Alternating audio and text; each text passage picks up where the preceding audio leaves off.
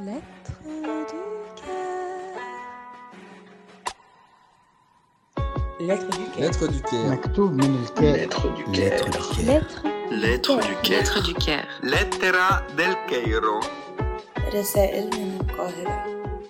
Lettre Lettre du cœur. du cœur. Letters from Cairo. C'est une amie, Lettre du euh, cœur. elle veut faire un Lettre du podcast cœur. et ça va s'appeler Lettre, Lettre du Caire. du Je pense que c'est une super bonne Lettre idée. du En Caire. fait, elle habite au Caire, en Égypte, Lettre et euh, du bla Caire. bla bla. Je vais essayer de m'appliquer. Rachel. Prendre une voix euh, de mec d'Arte. Bon, j'en ai fait plein. Je peux en refaire plein. Lettre du C'était marrant à faire.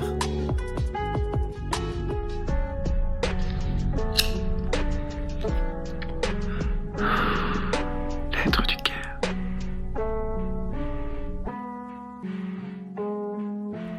Coucou tout le monde.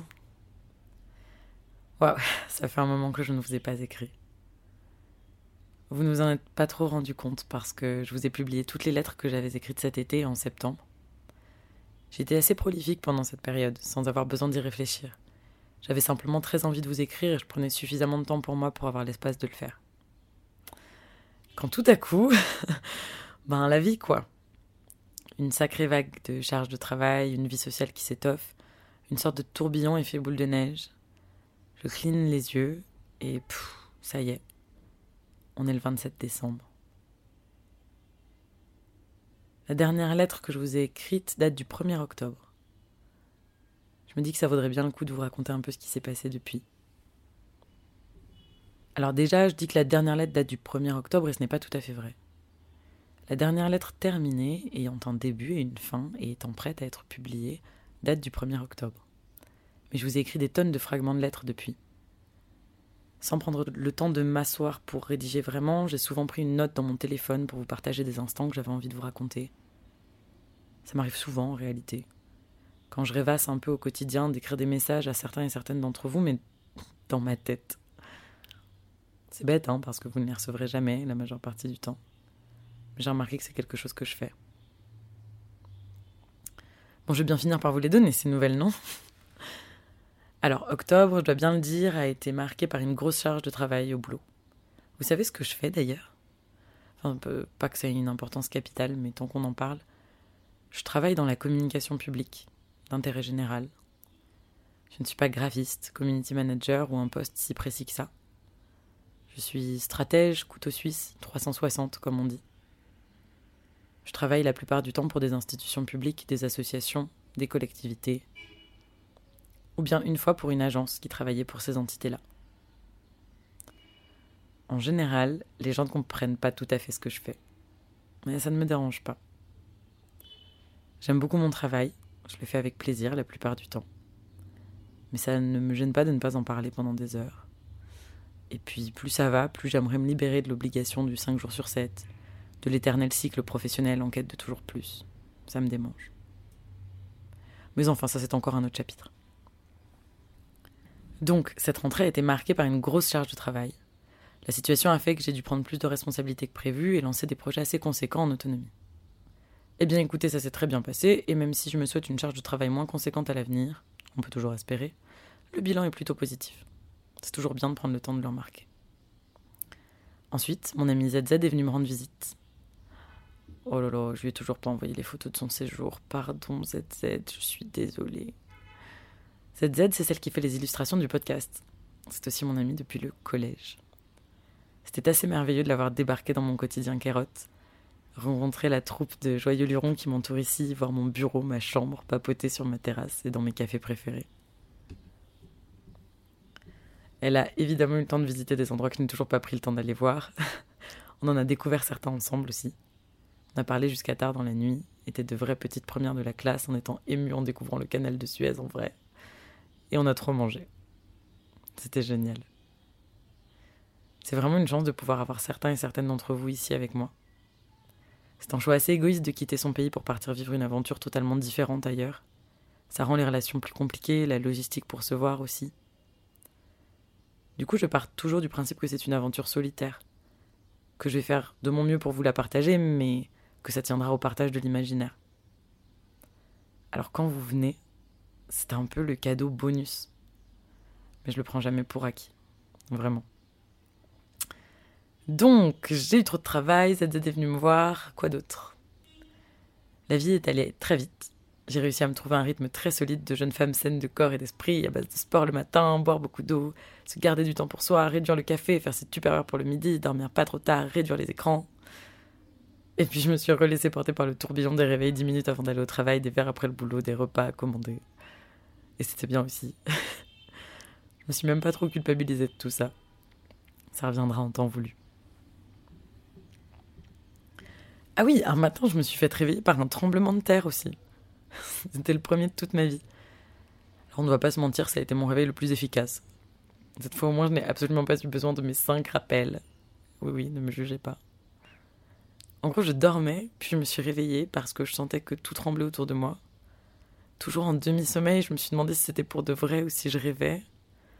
Puis essayant de me souvenir des bons réflexes, toujours littéralement en étoile accrochée à mon lit, je me suis demandé sous quel meuble je pouvais me réfugier. Là, j'ai réalisé que je n'avais quasiment que des tables basses et des meubles à ras du sol. Et surtout, je me souviens distinctement qu'à cet instant, je me suis dit Non, mais Laurent, on est au septième étage d'un immeuble au Caire. Jamais ça tient, faut pas que ça s'écroule en fait. et de là, lâcher prise totale. Ça n'a duré que quelques secondes et c'était terminé. Alors, je me suis tout bonnement rendormie. Après, il y a eu moult moments du quotidien. Je commençais à être de plus en plus à l'aise ici et donc de fait à avoir mes petites habitudes. C'est l'un des moments que je préfère dans une expatriation. Cet instant où on réalise qu'on est de nouveau dans un quotidien bien à nous, mais qui ne ressemble en rien à ce qu'on a connu avant. Qu'on commence à être chez nous, là où on est. Je descends de mon immeuble, je salue les marchands d'en bas qui me connaissent bien maintenant.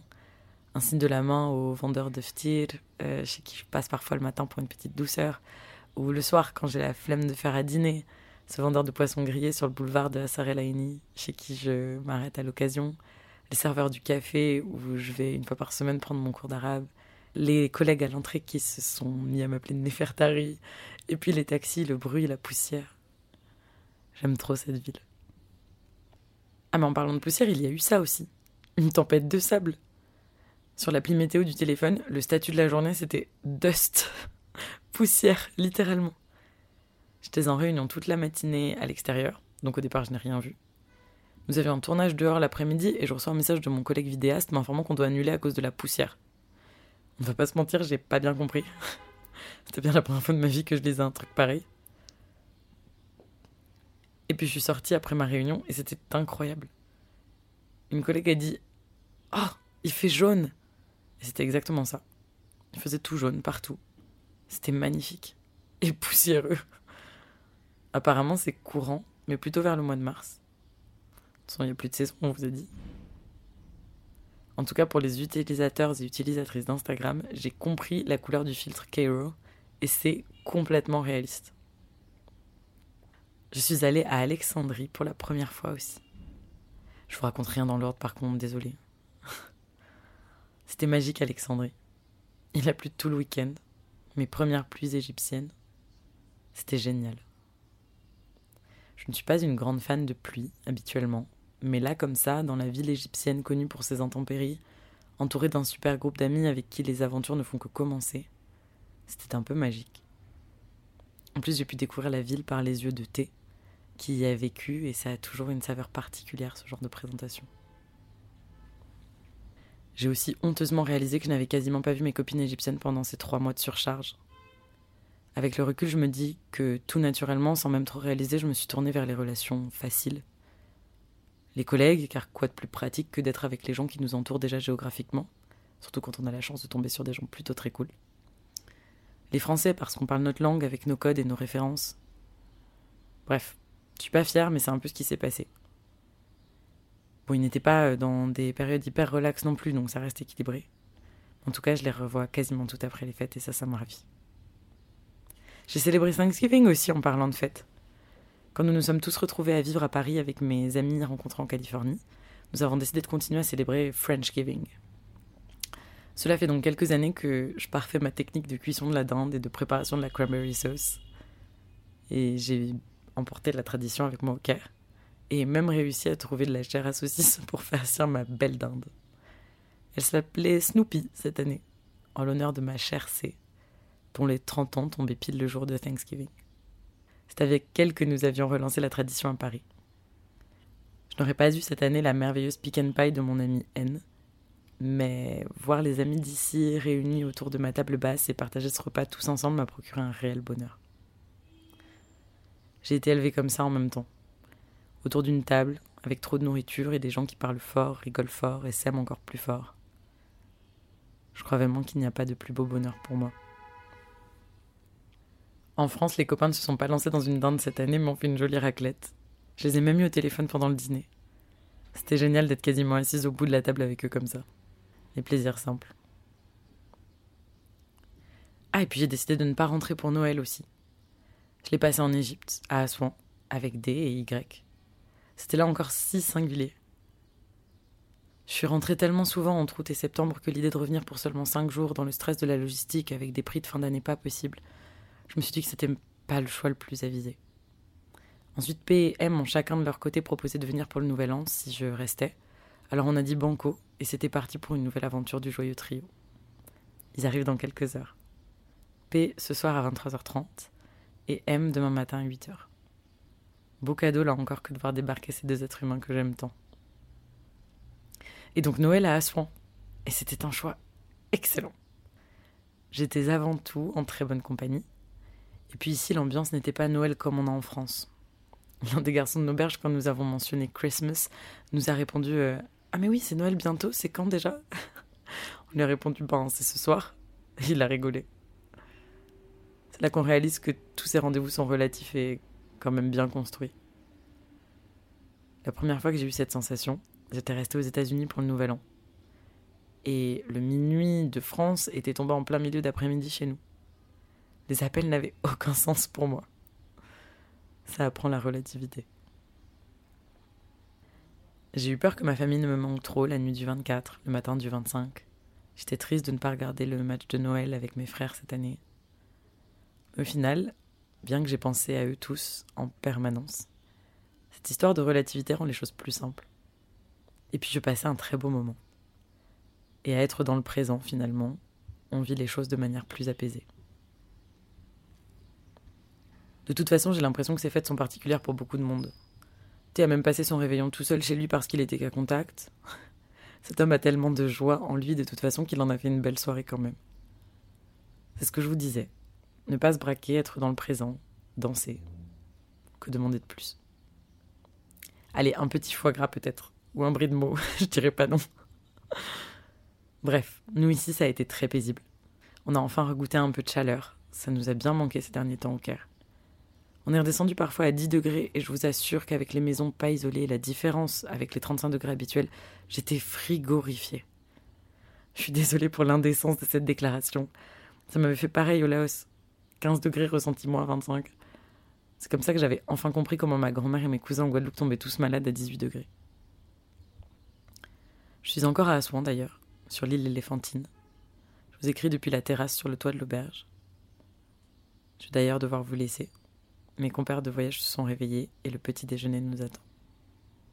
Je suis heureuse d'avoir pu passer encore un peu de temps avec vous. On se retrouve en 2022. J'espère que votre fin d'année est belle, que vous soyez, et j'ai pensé à vous dans la mienne. Ah, et puis on est le 27. Dans un mois, j'aurai 29 ans. Tic-tac, tic-tac. Je vous embrasse très fort. Je vous aime aussi. Et vous me manquez. Bisous. Laura. PS. Les bruits de voiture, c'est parce que j'ai enregistré au Caire. Mais à Assouan, on entend juste les oiseaux et le doux bruit du vent sur ligne.